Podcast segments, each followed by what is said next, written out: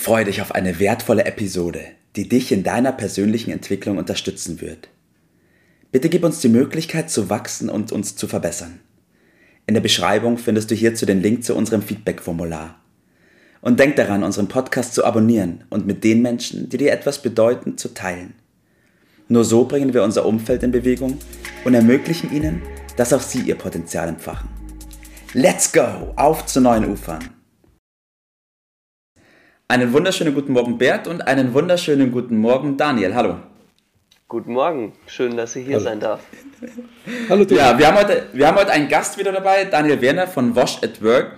Und ich kenne Daniel noch aus Studienzeiten und freue mich, dass er heute mit dabei ist. Ähm, wir sprechen heute über das Thema das Problem der Kundengewinnung. Und ich habe studiert, der Daniel hat auch studiert. Wir wissen beide, wie es in der Theorie abläuft und was man alles Tolles mit auf den Weg bekommt. Aber in der Praxis sieht das Ganze dann oft ein bisschen anders aus. Ja, so ist es meistens. Daniel, wie bist du überhaupt dazu gekommen, Wash at Work zu gründen? Also das war damals ähm, eigentlich Ende 2017 äh, da hatten wir gerade von unserem Ingenieurstudium das Praxissemester und äh, Philipp, mein Freund, war bei Audi in Ingolstadt und hatte da manchmal auch das Fahrzeug von seinem Vater ausgeliehen und musste es natürlich immer sehr sauber dann wieder zurückbringen, so wie das ist. Ähm, und ihm ist eben aufgefallen, dass das äh, einfach mhm. sehr viel Zeit in Anspruch nimmt, dann nach der Arbeit noch äh, sich darum zu kümmern, das Fahrzeug zu reinigen, innen wie außen. Und da mhm. entstand dann die Idee, man könnte doch auch diese, diese Zeiten etwas entzehren äh, von Waschstraßen, von äh, Fahrzeugaufbereitungen, das über den Tag mhm. verteilen und dann bei Audi wirklich so eine, so eine Station, ähm, Annahmestation aufbauen, wo eben diese vor allem Audianer die Möglichkeit haben, ihr Fahrzeug über den Tag ja. früh, wenn sie kommen, abzugeben und am Abend wieder sauber zu haben. Und ah, okay. genau, da kam gleich dann eben die erste Idee, das, zu, das zu machen. Also es hört sich ja super an. Also äh, ich bin ja nun von Amerika gewohnt, dass die für Dienstleistungen äh, sehr viel aufgeschlossener sind, als ich das hier in Deutschland oder in Europa äh, kennengelernt habe. Wie werden solche Dienstleistungsideen aus deiner Erfahrung denn äh, dann angenommen? Welche Erfahrungen hast du da gemacht? Es ist sehr schwierig. Ähm, vor allem als neues Unternehmen ähm, muss man natürlich die Kunden erstmal überzeugen äh, von der Dienstleistung, mhm. auch von der Reinigung. Wir haben uns, glaube ich, mit Ingolstadt auch nicht den größten Gefallen getan, weil es ein, ein sehr sehr schwieriges Publikum ist. Ähm, Audianers sind äh, Menschen, die sehr aufs Geld achten, auch irgendwo aber auch viel Geld verdienen.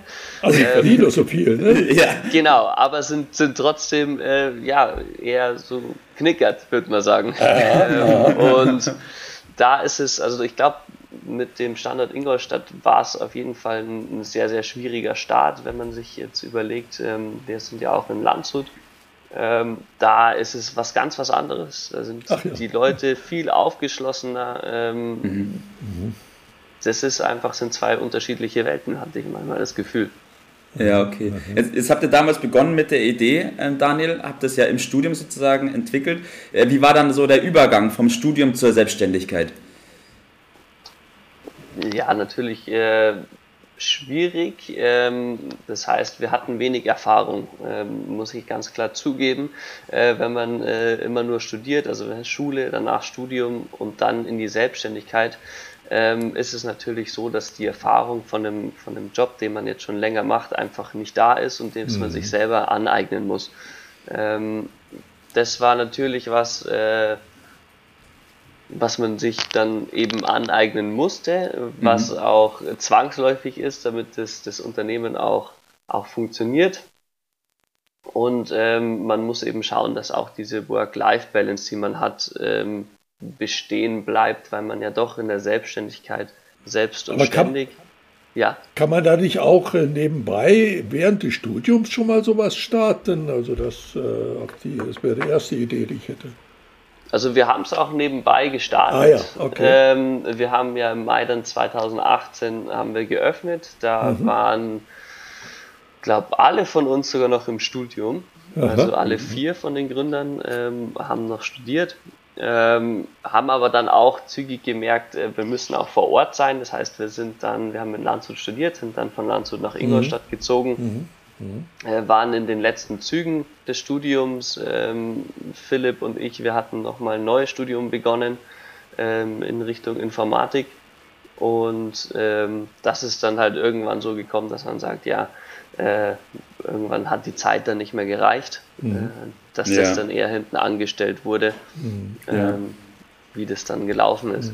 Mhm. Ja. Ja. Jetzt haben wir ja heute schon das Thema genannt vorhin. Daniel, was waren denn so die größten Herausforderungen bei euch? Eine große Herausforderung ist natürlich, wenn man mit vier Leuten ein Unternehmen aufmacht, die äh, auch noch alle unterschiedliche Ansichten haben, ähm, dass man das an einem, dass man irgendwo alle an einem Strang zieht und die Schere nicht zu weit auseinander geht. Ähm, mhm. Was äh, uns da in der Hinsicht viel geholfen hat, ist, dass wir sehr offen kommunizieren oder auch kommuniziert haben.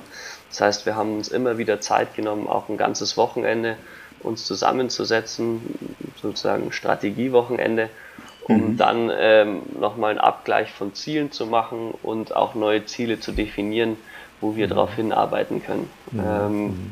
Also das ist natürlich was, was sehr, sehr schwierig ist. Ähm, ja. Je mehr Gesellschafter man hat, desto schwieriger wird es. Ähm, und ja, das sind so die, die ersten die ersten Punkte, die uns auch aufgefallen sind nach der Gründung. Ja. Ähm, man kriegt natürlich auch viel mit von außen, wenn man jetzt ähm, beim Notar ist und sagt, man möchte ähm, ein Unternehmen zu fünf gründen, dann sagen die auch erstmal, okay, ja, ähm, aber bitte seid euch auch bewusst, dass ähm, innerhalb von einem Jahr es immer mal wieder sein kann, dass mhm. bei so vielen Gesellschaften einer aussteigt, was dann auch bei uns so war. Ja. Vielleicht gibt es also, die Übersetzung von GmbH an dieser Stelle. Gehst du mit, bist du hin, sagt der Volksmund. ja, da, also auf diesen Punkt zu achten, das äh, scheint mir doch ja. ganz, ganz wesentlich zu sein. Dankeschön für den Tipp. Ja. ja. Was war der zweite Punkt am Anfang? Wir haben vorab auch darüber gesprochen und ich glaube, das ist auch einer, der den wenigsten bewusst ist, wenn man gründet. Man fängt an mit seiner Idee, legt los und dann, was passiert dann, Daniel?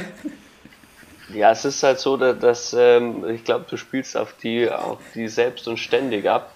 Mhm. Ähm, dass man eben auch guckt, dass man sich dann nicht nur in die Arbeit reinstürzt. Ähm, mhm. Das war bei uns am Anfang so, wir hatten, ähm, ja, wir haben eigentlich nur noch gearbeitet. Ähm, mhm. Natürlich ist es jetzt auch so, dass wir ja. viel arbeiten, aber dass man sich eben aktiv auch dann Zeit für sich nimmt. Ähm, dass man dann auch manchmal sagt um, um 18 Uhr oder von mir 17 oder 16 Uhr, jetzt ist Schluss, jetzt mache ja. ich den Laptop zu und jetzt äh, nehme ich mir auch mal Zeit für mich. Und das ist was, äh, ja, damit man eben auch selbst glücklich wird, ähm, ja.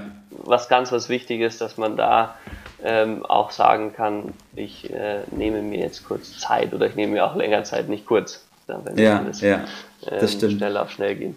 Das stimmt. Bevor wir zum Tipp des Tages kommen, noch ganz kurz ein Punkt, den wir vorab auch besprochen haben, kommen wir bloß ausführlich nicht mehr dazu, ist das Thema auch gewesen mit der Kundengewinnung, dass es gerade am Anfang im Studium ja nicht gelehrt wird, also bei mir war es auch so, dass die Auftragsbücher nicht voll sind, sondern dass man sich erstmal darum kümmern muss, oder Daniel? Genau, richtig. Das ist natürlich was, was wir im Studium, wir sind rausgekommen, wir sind haben alle ein Ingenieurstudium gemacht. Wir haben uns sehr viel mit Prozessoptimierung ähm, beschäftigt, mit Qualitätssicherung. Ähm, und das sind alles Sachen, die man aber erst macht, wenn man Aufträge hat. Und die Auftragsbücher voll zu kriegen, ähm, ist natürlich nochmal was ganz was anderes. Ähm, ja. Wenn man sich mit ähm, Kapazitätsauslastung bis 100 Prozent dann beschäftigt und Lean, ja. ähm, das ist alles schön und gut, aber mit äh, wenn kein Kunde da ist, ist es schwierig, drei Aufträgen in der Woche ähm, für eine Fahrzeugaufbereitung ja. ist es ist es sehr schwierig. Das heißt, das ähm, erstmal geht es wirklich darum, ähm, Strategien und Maßnahmen zu entwickeln, um Kunden zu akquirieren und diese Kundenakquise. das war ist ein, ein schwieriger Punkt gewesen am Anfang. Ja, das stimmt, das stimmt. Bert, kommen wir zum Tipp des Tages. Du darfst wie immer anfangen, danach kann der Daniel loslegen. Ja, also ich fand es ja prima, dass der Daniel die, äh, den Fokus auf diesen Punkt gelegt hat, weil Kundengewinnung ist immer Chefsache. Das bleibt auch so, auch wenn mehr da sind. Äh, andere Dinge, da kann man äh, sicherlich äh, oder muss man auch äh, das delegieren. Es geht aber immer noch ein bisschen besser und davon lebt so ein Unternehmen und das solltet ihr euch weiterhin äh, ganz vorne anstellen. Und ein schönes Planungssystem schafft da die Orientierung immer äh, dafür. Punkt. So ist es. Daniel, dein Tipp des Tages, schieß los. Ähm, jetzt in, vor allem bei den vier Gesellschaftern ist mir oft aufgefallen, dass man emotional viel entscheidet und dass es hilft, ähm, Entscheidungen über Entscheidungen auch mal eine Nacht zu schlafen und dann am nächsten Morgen nochmal die ganzen Punkte sich durch den Kopf gehen lassen kann oder muss, ähm, um dann auch die richtige Entscheidung treffen zu können. Okay, top. So ist es. In dem Zug kann ich auch noch unseren Podcast empfehlen, der heute veröffentlicht worden ist. Ähm, da geht es um das Liberty-System, unser Planungssystem. Und Daniel, schön, dass du heute dabei warst. Äh, wird bestimmt nicht unser letztes Mal gewesen sein. Danke, Bert, dass du in bestimmten Themen dann noch nachgehakt hast. Und ich wünsche euch beiden heute noch einen richtig schönen Tag. Macht es gut. Danke dir. Bis dann. Ciao. Das war's für heute. Vielen Dank, dass du dabei warst, dass du eingeschaltet hast und vergiss nicht, uns einen Kommentar hier zu lassen und unseren Kanal zu abonnieren. In diesem Sinne bis zum nächsten Mal und dir einen schönen Tag.